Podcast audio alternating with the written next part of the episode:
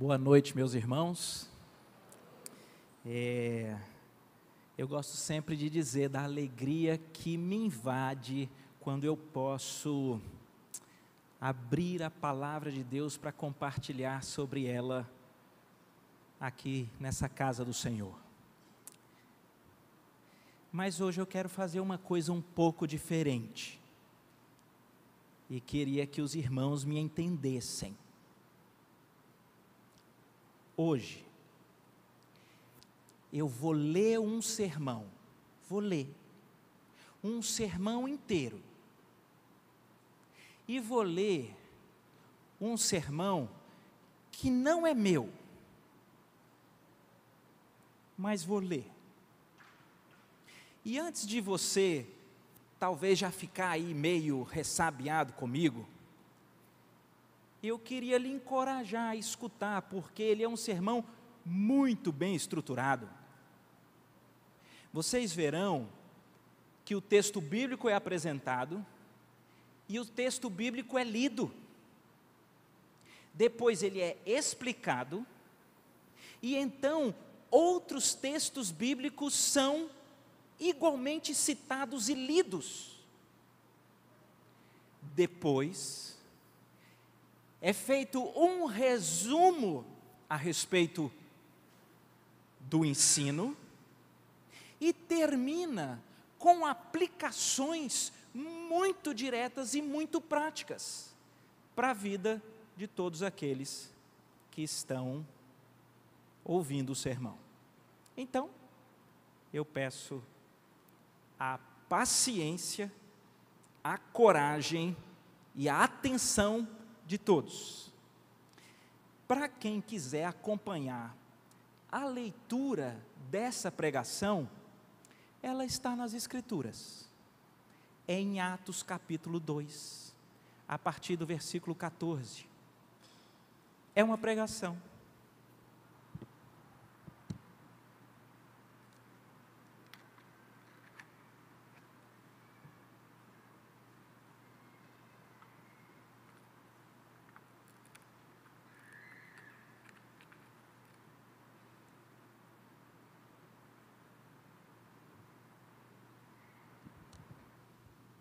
Meus irmãos, Atos 2 é um capítulo muito conhecido das Escrituras.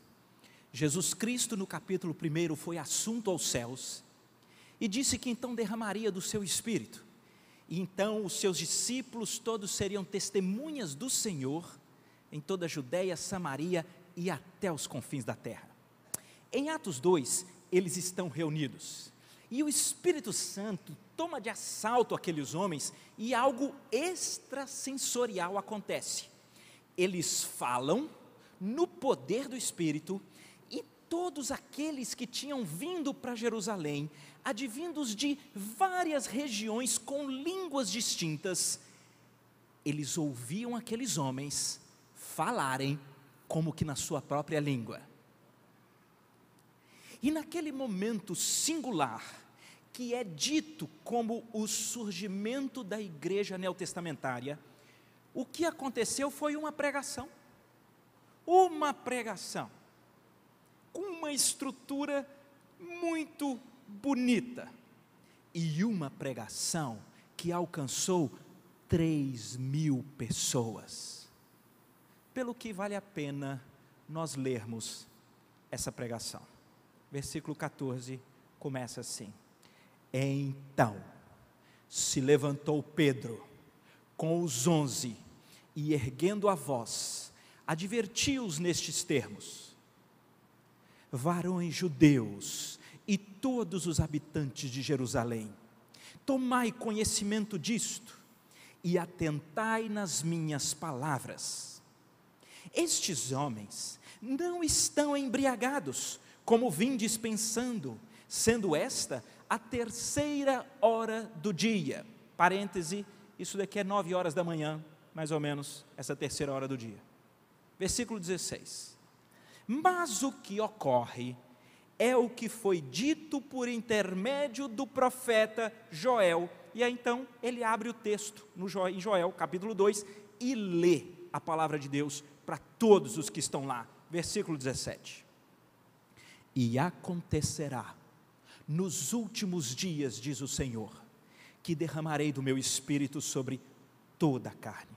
Vossos filhos e vossas filhas profetizarão, vossos jovens terão visões e sonharão vossos velhos. Até sobre os meus servos e sobre as minhas servas derramarei do meu espírito naqueles dias e profetizarão.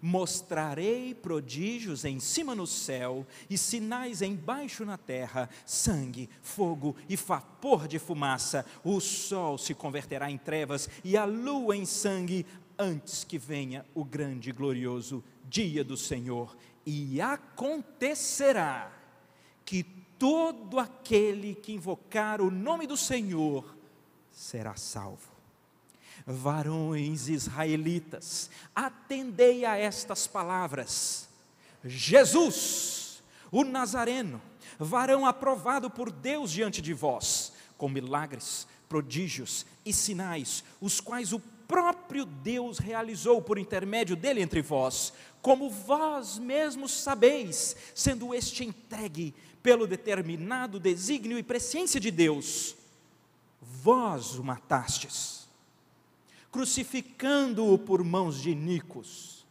ao qual, porém, Deus ressuscitou, rompendo os grilhões da morte, porquanto não era possível fosse ele retido por ela.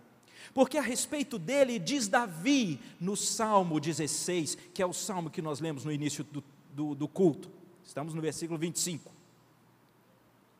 Diante de mim, via sempre o Senhor, porque está à minha direita, para que eu não seja abalado. Por isso se alegrou o meu coração, e a minha língua exultou. Além disto, também a minha própria carne repousará em esperança, porque não deixarás a minha alma na morte, nem permitirás que o teu santo veja corrupção.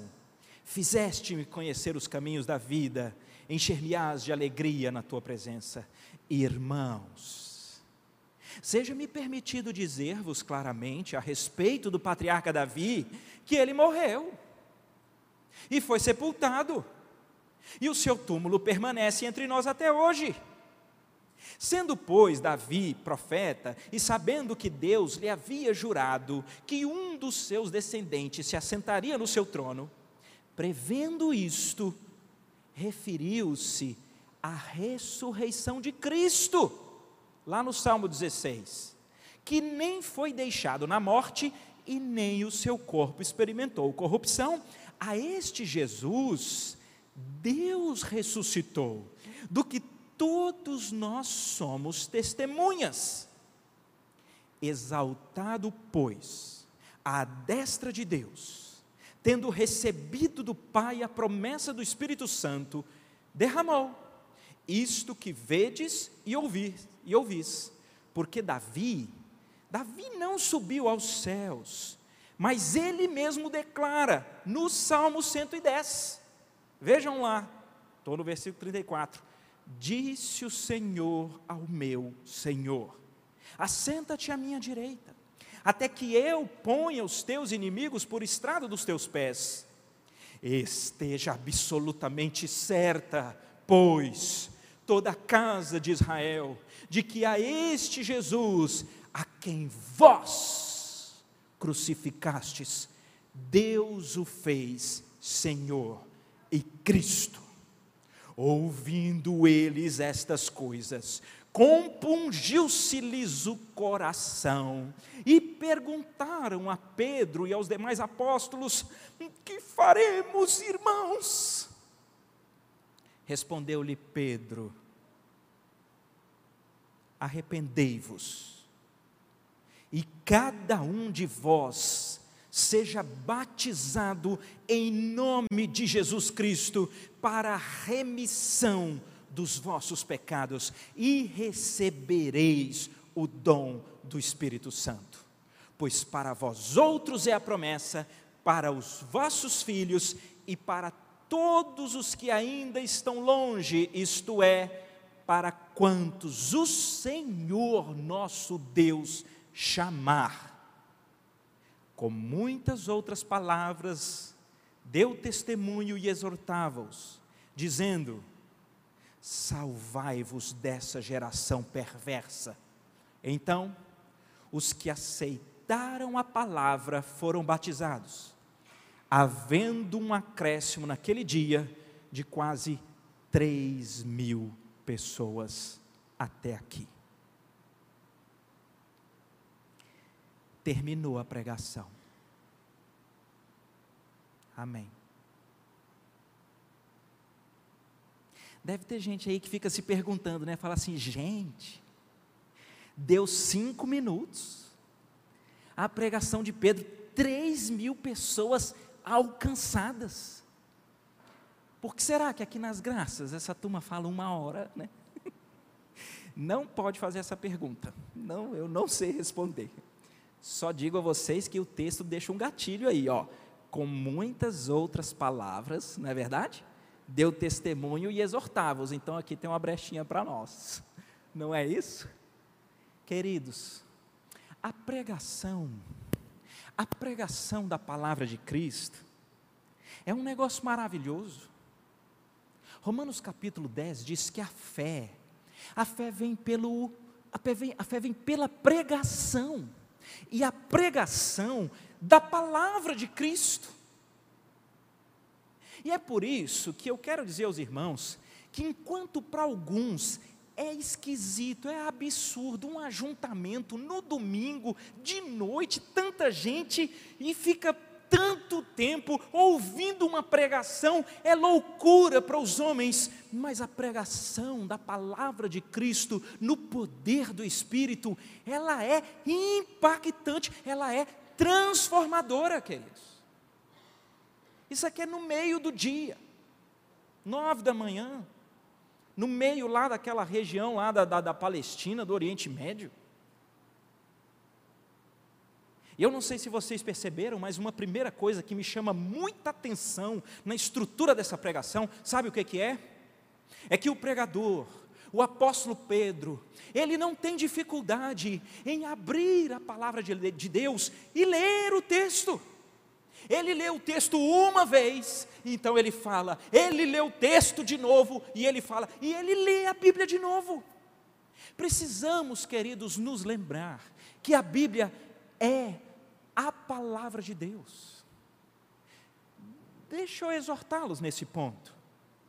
Não é raro pessoas que, quando um pregador chega na frente e fala, queridos, nós vamos ler um capítulo inteiro, ou então dois capítulos, ou muito texto, e aí você fala, não, vai ler coisa demais, você não está entendendo, você não está entendendo, é o nascimento da igreja, há uma multidão e os apóstolos que têm essa estrutura do apostolado, de quem viveu por Jesus, de quem fala os mistérios e os ensinos de Cristo, ele não titubeia em abrir as Escrituras e ler, porque toda Escritura é inspirada por Deus, é útil para o ensino, para a repreensão, para a correção, para a educação na justiça, a fim de que o homem de Deus seja perfeito e perfeitamente habilitado para toda boa obra.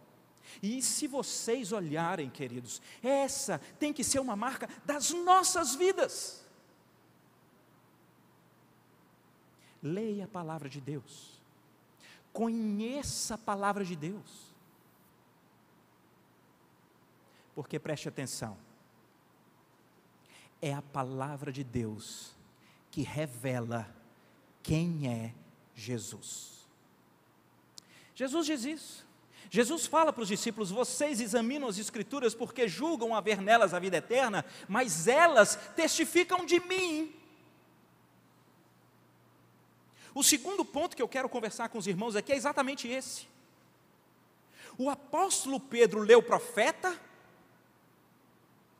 leu os patriarcas por Davi, Salmo 16, Salmo 110, mas eu não sei se vocês perceberam ele lê as Escrituras para revelar para os seus ouvintes que toda a palavra de Deus está falando de Jesus.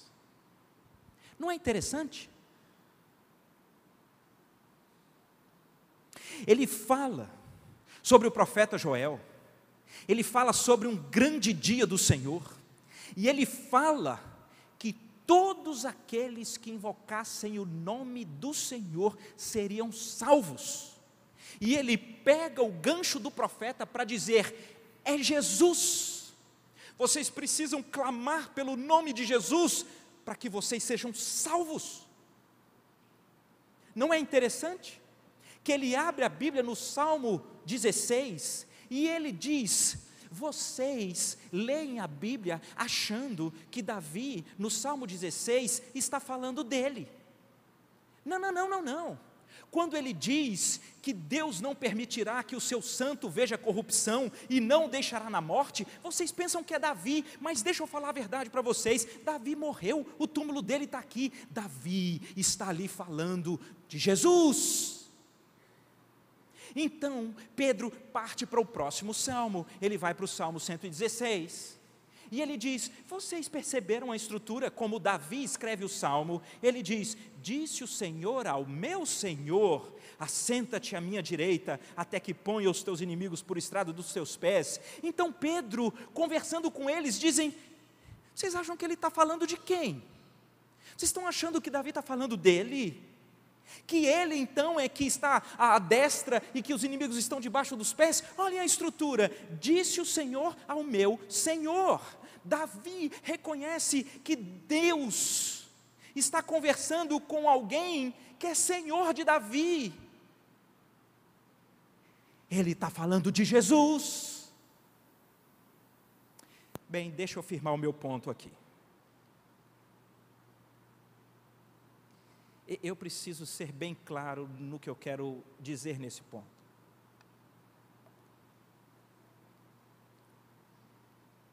O maior amadurecimento espiritual que eu tenho experimentado nos últimos anos é exatamente esse de compreender que toda a palavra de Deus ela é cristocêntrica.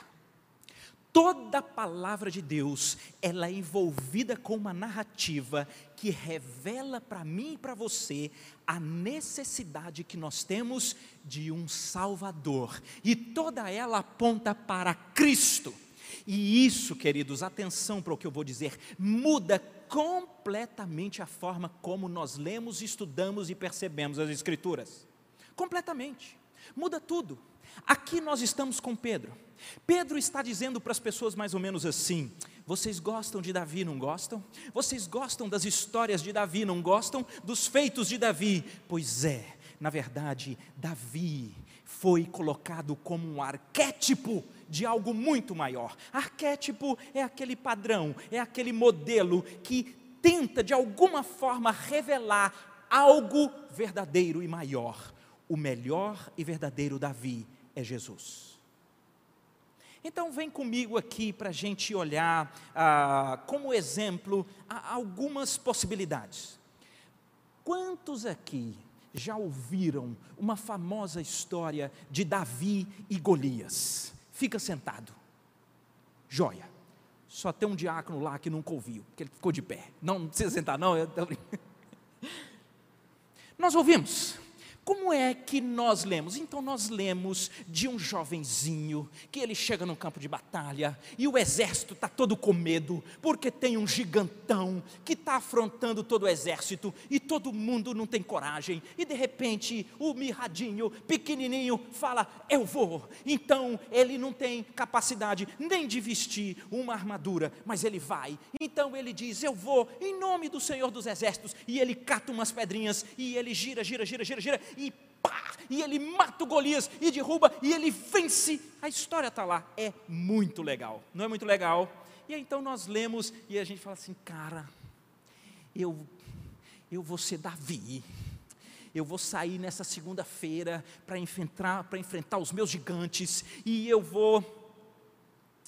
Essa leitura, ela é uma leitura das Escrituras onde nós extraímos exemplos que nos esmagam porque na segunda-feira à tarde você já está com medo, você já está ansioso, você já não consegue lutar, você cai e a sua mente ainda é assim: é, isso é coisa para Davi, não é para gente igual eu, e você está lendo de maneira errada as Escrituras, porque o texto é sobre um exército covarde, que não consegue mais lutar, que não tem estruturas e condições para vencer uma batalha que lhe está apresentada.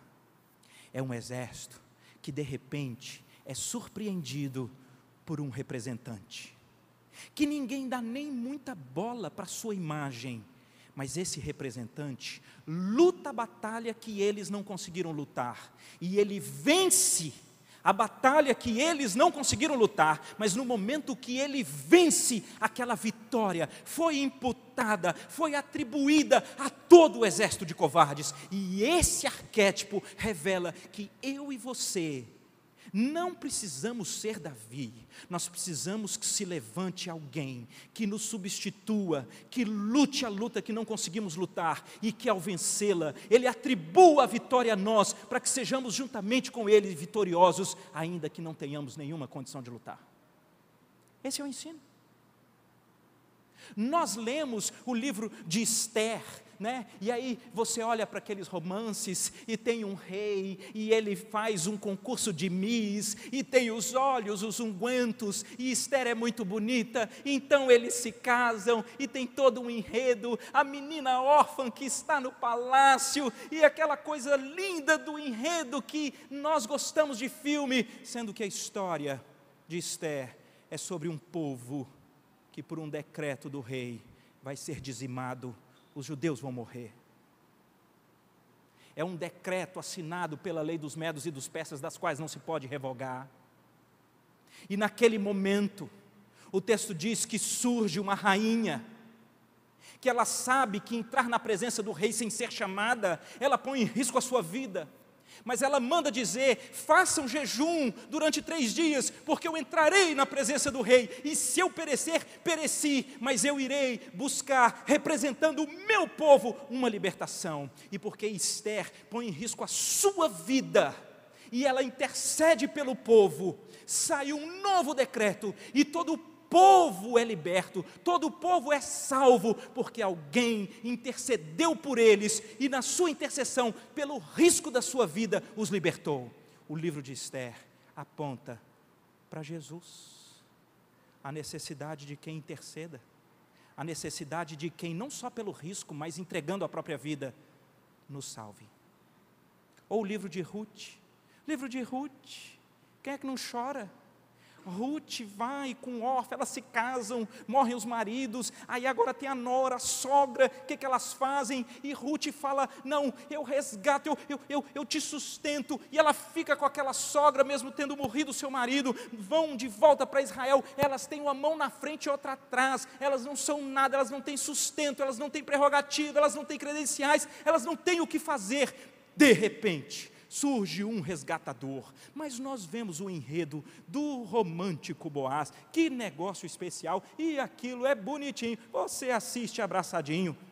O texto está dizendo que gente que não tem credencial, gente que não tem com que se sustentar, gente que não tem o que exigir, precisa que se levante um resgatador.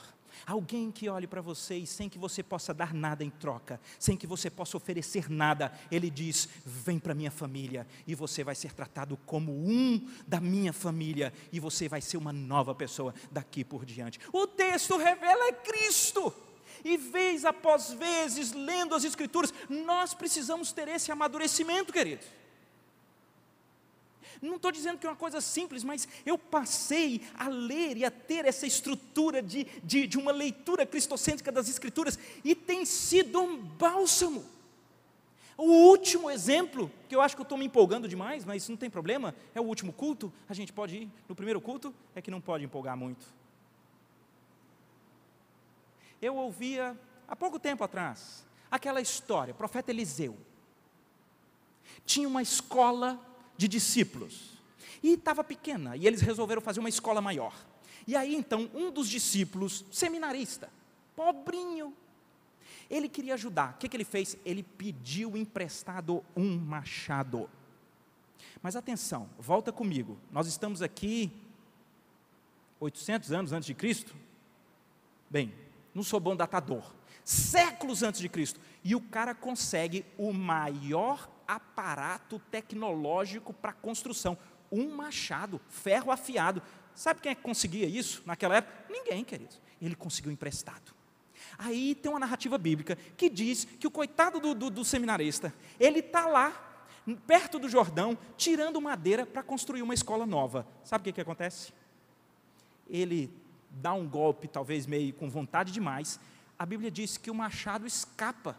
Eu acho que escapa do, do, do, do cabo, ou vai com o cabo junto. Fato é que ele roda, roda, roda, roda e cai no Rio Jordão. O machado e aí é interessante porque ele clama, ele está mal, o, o rapazinho está mal, está desesperado. Ele diz: o machado, o machado era emprestado. Só que, na estrutura daquela época, quando você deve para alguém e não tem com que pagar, sabe o que, que acontece? Você se torna escravo. É no mesmo livro de Reis que diz nessa história, é que tem uma outra história de uma mulher pobrezinha que não tem como pagar a dívida e ela está dando os filhos como escravo. Porque era assim: ou você paga ou você se torna escravo. Então ele agora está diante de um problema seríssimo, ele vai se tornar escravo, porque ele não tem com que pagar a dívida do maior aparato tecnológico da época. E de repente então Eliseu vem e de uma maneira que é uma maneira sobrenatural, ele vai à beira do Jordão e o machado de ferro afiado flutua. E ele devolve o machado para o seminarista. E aí a gente lê histórias como essa e fica assim, cara, que essa é a história de alguém desesperado que reconhece que tem uma dívida que não pode pagar e que ele vai se tornar escravo, de repente, sendo restaurado por alguém que de uma maneira milagrosa lhe restaura aquilo que paga a sua dívida e livra da escravidão. Sabe para quem isso aponta, queridos? Para Jesus. É outro contorno, é outra leitura. E o texto bíblico é assim, sabe por quê? Porque nós temos a tendência de estudar as Escrituras apenas naquele olhar daquilo que as Escrituras dizem que nós devemos fazer, como nós devemos nos comportar, e a Bíblia traz muita coisa muito boa a respeito de como viver. Mas ela traz exatamente para mostrar para mim e para você que nós não conseguimos. Não conseguimos. Mas tem muita gente que fica lendo as Escrituras achando que as Escrituras são a respeito de nós. E fica lendo as Escrituras a respeito dos pesos que são colocados na canga, para que ele consiga levantar. Então ele lê as histórias como se fossem exemplos, mas eles nos quebram, porque não damos conta. E o discípulo Pedro está lendo as Escrituras, texto após texto, olhando para aqueles irmãos e dizendo: as Escrituras estão revelando Jesus, estão revelando a graça, elas estão revelando a necessidade, não de que a gente precisa de uma ajuda, nós precisamos ser salvos. Nós precisamos é ser salvos. É isso que a Bíblia revela.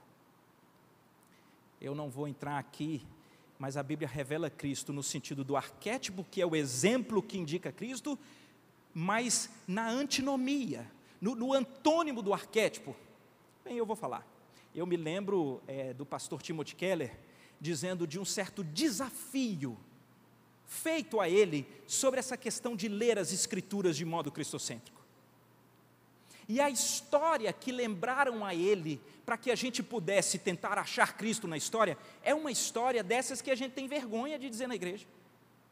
Feia demais. Não devia nem dizer. Recurso agora é dizer. No final do livro de Juízes, eu não vou dizer o capítulo para ninguém abrir, que eu conheço vocês. O que eu digo que não é para ler, vocês leem. No final de Juízes tem uma história muito feia. Um levita, religiosão, ele se envolve com uma mulher. É interessante que a Bíblia diz que ela se torna concubina, ele nem casa com ela, mas ele a leva como mulher dele. E eles saem por um caminho, e eles vão embora, e lá pelas tantas fica de noite, e eles precisam ir repousar numa cidade. Mas era uma cidade, eh, naquela época havia muitas batalhas e guerras e tudo mais. Fato é que quando eles chegam nessa cidade e eles vão para a casa de uma pessoa dessa cidade, gente má se levanta e vão lá para essa casa onde esse levita está e querem pegá-lo e abusar dele. E o negócio é feio. Aí sabe o que, que eles fazem? Ele dá a mulher dele.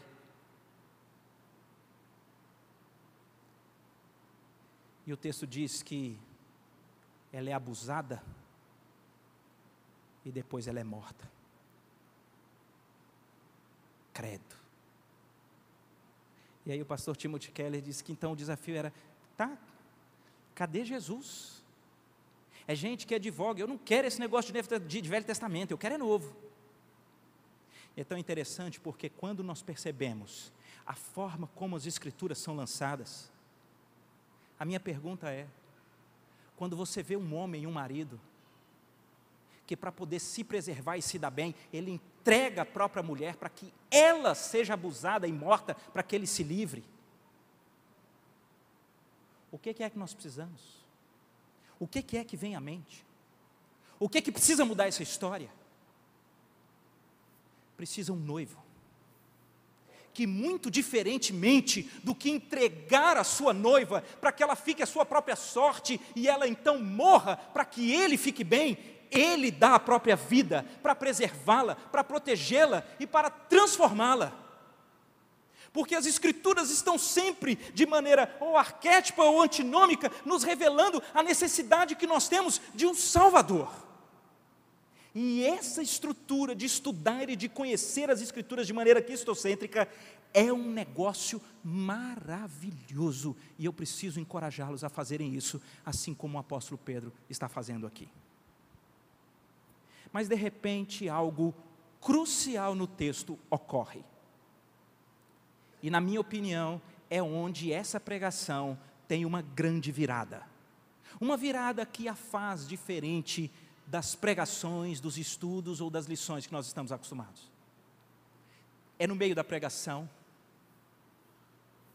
O apóstolo Pedro, que vem pegando o Velho Testamento, ele é muito sábio porque ele usa as premissas que o próprio judeu acredita a respeito do Velho Testamento, mas ele as reorganiza mostrando que elas falam de Jesus e que não é possível crer naquelas premissas sem crer em Cristo ele revela pelos fatos históricos de que Cristo é o Messias, e quando ele mostra que Cristo é Messias, ele é Senhor, ele põe o dedo agora na, no coração de cada um e diz: Foram vocês que o crucificaram. E nesse momento, algo fantástico acontece, e, e esse, é, é, é, esse ponto, nosso terceiro ponto, é uma palavra que, que só usa na Bíblia, já viram essas palavras que a gente só usa na Bíblia? E aí a gente lê e a gente nem entende direito, mas a gente até conhece a palavra porque ela está aí na Bíblia, mas é, ela está aí. Eu nunca vi em jornal, nunca escrevi num texto, nunca, nunca usei essa palavra em nenhuma conversa com ninguém, mas ela está aí. E para mim essa palavra, ela faz uma inflexão no texto. Essa palavra está aí no versículo 37.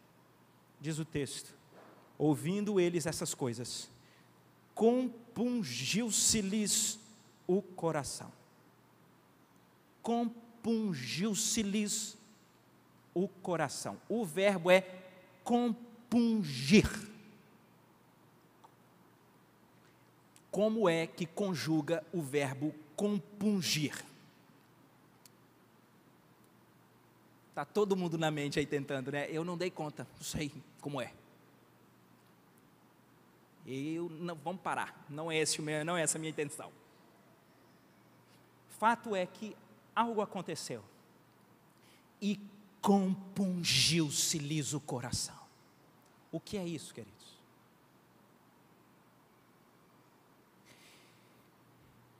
E eu já disse, né? Hoje a gente com esses aplicativos, a gente vai no original, a gente conhece, a gente, né, fala do grego, do hebraico, né? Eu tinha uma inveja de pregador que citava grego e hebraico, aí hoje eu já cito, né?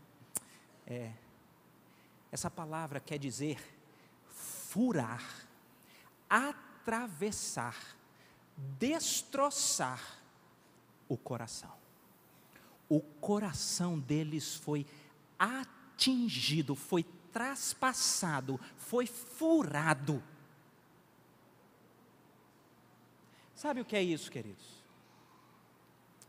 É quando a pregação deixa de ser essa discussão retórica, bonita, de lições, de explicações, de concatenação, e passa a ser um torpedo atômico que invade o seu coração, e a pregação agora, ela é para você.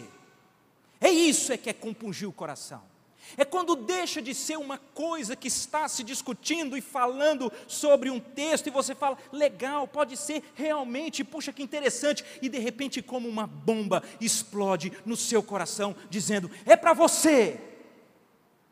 E se você não entendeu o que eu estou querendo dizer aqui, o que Pedro faz e que é o que acontece com esses homens é que eles estão ouvindo sobre Jesus, eles estão ouvindo sobre pecado, eles estão ouvindo sobre o Messias e de repente o torpedo espiritual é lançado no coração para dizer para eles: foi você que crucificou Jesus. É você o responsável pela morte de Cristo.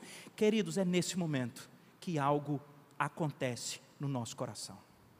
É quando você está sentado num lugar como esse, e de alguma forma que é espiritual, isso é na voz passiva.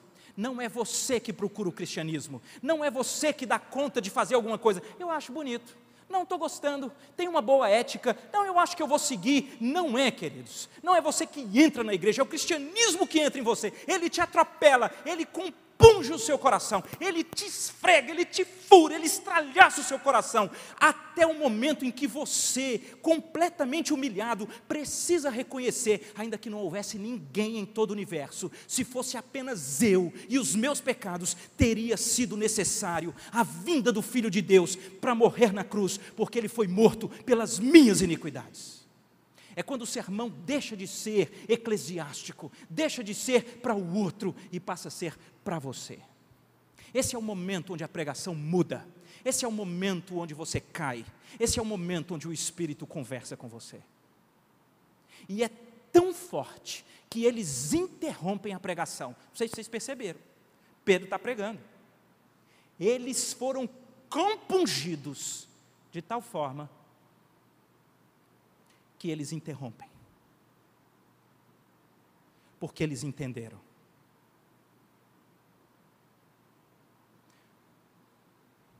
Eu sou responsável pela morte do Messias. Queridos, tem um exemplo nas Escrituras que eu gosto muito e eu acho que ele explica o que é o compungir do coração. A Bíblia diz que tem um homem, querem saber quem é? O nosso pregador, o Pedro. Não é o nosso pregador. O Pedro, ele era bom, mas ele era bom valendo. O Pedro, ele era tão bom que na última ceia, Jesus reúne os discípulos e diz assim: Ô turma, eu vou contar um negócio aqui para vocês. Vocês vão se escandalizar e vocês vão me abandonar. Pedro levanta. Pedro levanta. Pedro levanta e diz: Ó, oh, os outros eu até acho, mas eu jamais. É sério. Aí Jesus chama Pedro assim para o lado. Eu fico imaginando Jesus dizendo assim: Ô Pedro, eu, não costumo estar dizendo assim os detalhes do futuro, mas eu vou dizer. É, você não só vai me abandonar, como você vai me trair. E você vai me negar. Aí sabe o que, que Pedro diz? Ele censura Jesus. Ele diz: jamais, eu jamais, eu estou pronto para morrer contigo. Sabe, esse tipo de altivez, esse tipo de prepotência, de arrogância, de orgulho, de, de vaidade, sabe? Pois é, queridos. Na sequência, ocorre como Jesus falou. Vocês conhecem a história, um, uma cantada do galo atrás da outra, e Pedro mente, Pedro nega, e a Bíblia diz que inclusive ele desfere impropérios. Eu acredito que é palavrão mesmo. Palavrão.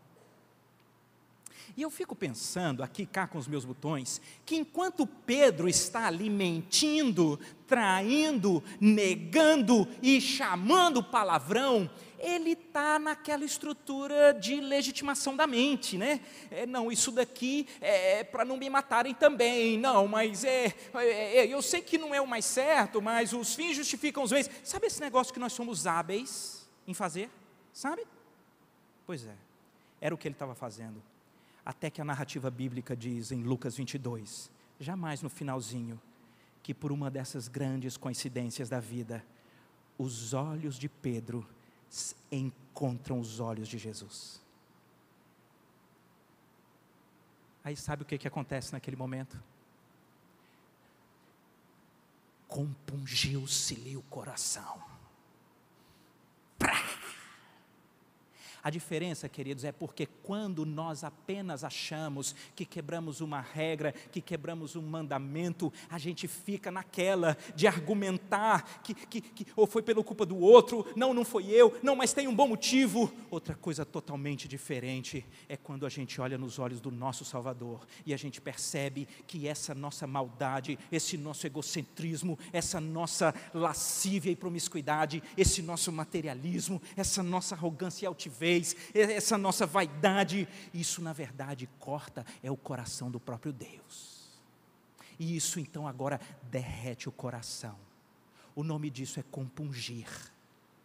E é só quando o nosso coração é compungido é que algo começa a acontecer. É por isso que o salmista diz, usando essa mesma palavra que a gente só acha na Bíblia, que o coração compungido e contrito, Deus não despreza, porque ele foi alcançado pelo Espírito. Isso é um encontro pessoal seu com o Senhor Jesus. Então o que, que acontece? Que o texto continua e nós vamos terminar. O texto diz que esses homens que agora foram atingidos pelo torpedo individual do Espírito, e tiveram seu coração atingido e sabem que agora a questão é deles, são ele o responsável pela crucificação de Cristo. O que é que eu faço? É muito interessante, porque o apóstolo Pedro retoma ali a palavra no seu sermão, e ele diz então: arrependa-te, se arrependa, seja batizado,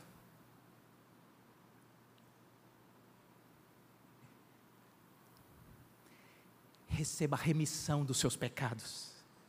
É o perdão. Alguém pagou no seu lugar. Receba o dom do Espírito. Você verá que isso não depende da qualidade das pessoas, é para todos aqueles que Deus chamar.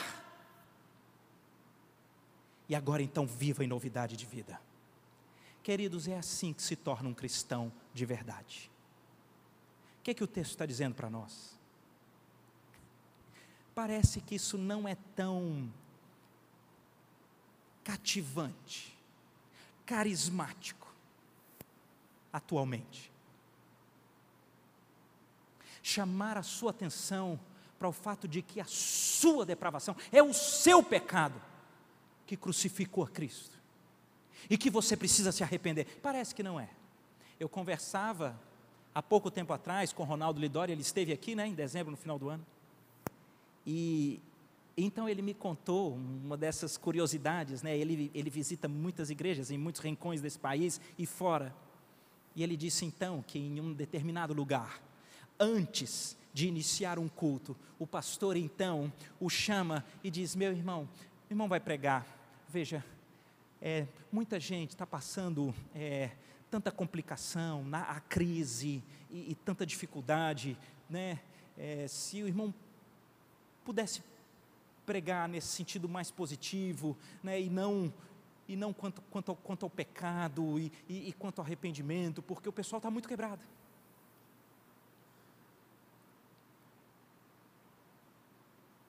E essa é uma completa incompreensão Porque quando o apóstolo Pedro está chamando para esses que agora estão na vala da humilhação, reconhecendo que são os responsáveis pela morte do Filho de Deus, reconhecendo que eles estão falidos, quando ele diz: arrependam-se e obtenham a remissão dos vossos pecados, essa é a maior libertação que nós podemos ter. É quando nós olhamos para essa natureza, é quando nós reconhecemos que foi necessário que o Cordeiro perfeito de Deus viesse e morresse no nosso lugar, é quando nós olhamos para a cruz, é quando nós reconhecemos essa natureza, é quando nós, nós nos arrependemos que acontece aquele fenômeno que é tão bem ilustrado lá no peregrino. Um homem que vem com seu fardo nas costas, uma tonelada, e ele tem a tonelada da culpa, e ele tem a tonelada do esforço, e ele tem aquela tonelada até que ele chega aos pés da cruz, e de repente aqueles laços se soltam e aquela tonelada cai. Porque a cruz significa que alguém, como a Bíblia inteira demonstra, alguém se interpôs entre nós e a dívida que nós tínhamos que não conseguíamos pagar. Alguém lutou a luta que nós não conseguíamos lutar, e alguém venceu, e alguém pagou, e alguém atribuiu essa vitória a nós. Portanto, nós não precisamos carregar mais os fardos, porque na cruz eles são perdoados. A Bíblia diz que os nossos escritos de dívida, que constava de ordenanças, que pesava sobre nós, foi encravado lá na cruz e foi rasgado quando Cristo pagou a nossa dívida. Queridos, arrependam-se. Arrependam-se do pecado. Essa, essa mensagem ela é tão poderosa que quando o precursor de Cristo, João Batista, vem, a mensagem dele é só uma: arrependei-vos, porque está próximo o reino dos céus. Quando Jesus começa o seu ministério, diz a Bíblia que ele vai de cidade em cidade dizendo: arrependei-vos, porque é chegado o reino dos céus. Nós estamos lendo o primeiro sermão do nascimento da igreja neotestamentária, e o chamado é: arrependei-vos e sejam perdoados. Isso é a libertação do Evangelho. Só o Evangelho é capaz de fazer uma coisa. É,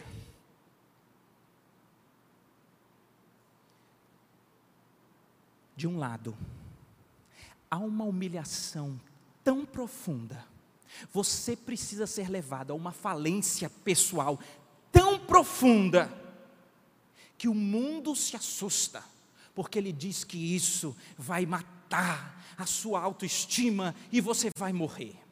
E de fato, se você vai à falência e você vai para ficar lá, você está perdido. Mas nós precisamos ir à falência para que a gente reconheça que precisa de um Salvador. E o Evangelho então faz uma coisa muito especial, porque o Evangelho não tem aquele roteiro esperado dos filmes, que é a pessoa que está muito ruim, não confia mais em nada, e de repente ela começa a ficar boa, e de repente ela vai ficando boa, e de repente agora ela vai conseguindo, e de repente no final ela tem aquela grande vitória porque ela se superou. Não, não é, não é, não é esse enredo. O enredo é de quem está completamente falido, e de repente ele é encontrado por um amor maior que o universo, de alguém que diz: Ei, você está falido com razão, mas eu te dou uma nova identidade. Eu perdoo os seus pecados, eu te dou a minha justiça. Ai, mas por que se eu não mereço? Porque eu te amo. E todos aqueles que estão na minha mão, ninguém arrebata, nada separa você do amor que eu tenho por você. Por isso que o Evangelho é tão lindo, porque a nossa afirmação não diz respeito a competências nossas, que nós sabemos que hoje você acha que tem e amanhã não tem. A nossa afirmação diz respeito à nova identidade que nós temos em Cristo, porque Ele nos amou. Então você não tem condição de ter soberba, mas você não tem condição de ter essa depressão que não tem autoestima, porque você tem Deus estima. Ele te estima e você agora é nova criatura nele. Esse é o Evangelho, ele te muda, ele te transporta do reino das trevas para o reino do Filho do seu amor, de Cristo. Por isso, arrependei-vos e recebam essa nova identidade. Sejam batizados. Eu gosto disso daqui, eu não tenho tempo e nem é a minha intenção falar sobre o batismo como um símbolo, como um selo. É lindo, mas ele, como esse elemento externo, ele nos insere em uma nova família. Vê que coisa linda. Queridos, quem tem um encontro com Cristo, ele procura o batismo ele se insere numa nova família, ele vive na mutualidade, ele exerce os seus dons para edificar o corpo de Cristo. Não tem lugar para o cavaleiro solitário, para o agente secreto, porque quem é encontrado por Cristo, que entendeu a sua falência, mas entende a sua nova identidade, ele é batizado porque ele ingressa numa nova família. E o texto diz que nós recebemos o dom do Espírito. O dom do Espírito faz com que cada um de nós seja chamado, sabe a quê, queridos? A servir. Porque nós não lemos, mas a continuação do texto diz que eles perseveravam na doutrina dos apóstolos, eles tinham comunhão uns com os outros, eles partiam o pão, eles perseveravam em comunhão na oração.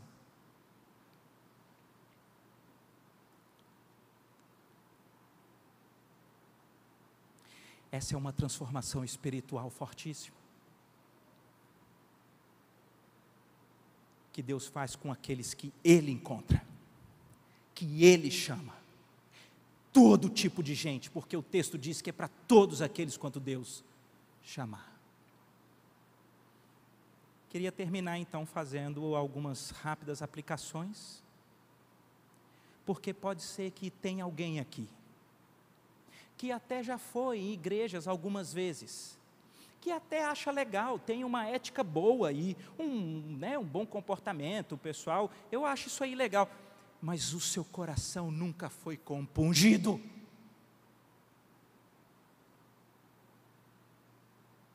E pode ser que o Senhor, nessa dimensão do Espírito, tenha te trazido ao ouvir essa pregação de Pedro hoje, para que você entenda que é você que precisa de um Salvador. É você, querido. Só você nesse universo teria sido suficiente e necessário para que Cristo viesse e morresse, para que tivesse esperança para você. É com você que o Espírito quer falar. Porque pode ser que até hoje o seu coração nunca tenha sido efetivamente atravessado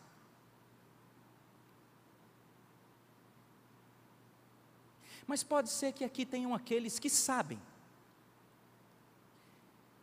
que já foram atravessados pelo Espírito, e já entenderam que não têm competência, credenciais e condição de reconciliar com Deus e que precisavam de um Salvador e entenderam, creram e foram à cruz e se arrependeram, sabendo que Jesus é Senhor mas talvez nunca procurou se aprofundar, nunca procurou para se batizar, para se tornar membro da igreja, para se integrar numa comunidade, para poder abençoar os outros com a verdade que lhe atingiu, para poder servir na dimensão do dom do Espírito. Gente que talvez esteja há bastante tempo caminhando como um consumidor da fé. Não é esse o chamado do nascimento da igreja. O chamado é um chamado para uma profissão de fé visível, para um selo ostensivo e para um comprometimento com a família da fé.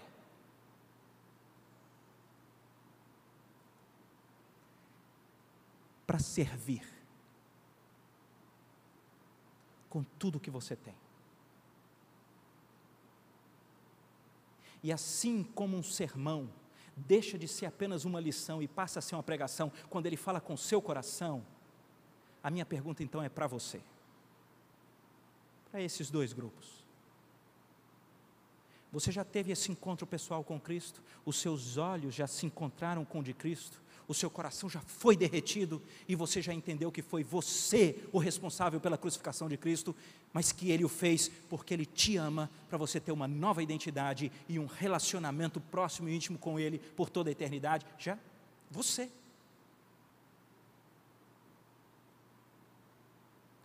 E para que fique pessoal também, eu faço essa pergunta: e você? Que já encontrou o Senhor Jesus?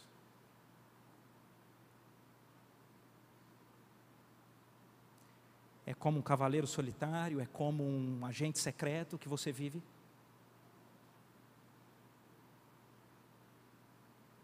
Ou na dimensão do poder do Espírito, você tem vivido a vida comum, você tem usado os seus dons, você tem edificado um ao outro, Você tem sido voz de Deus para um mundo que está perdido sem o Senhor?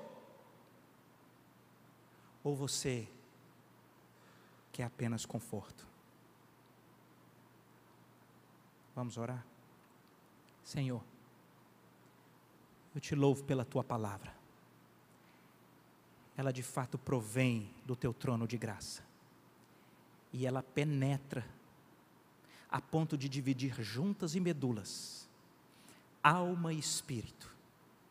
E eu quero encher o meu coração de expectativa, porque se o Senhor, no poder do teu nome, do teu espírito, estiver comunicando e conversando com alguém aqui nessa noite, por favor, Senhor, o faça de modo completo.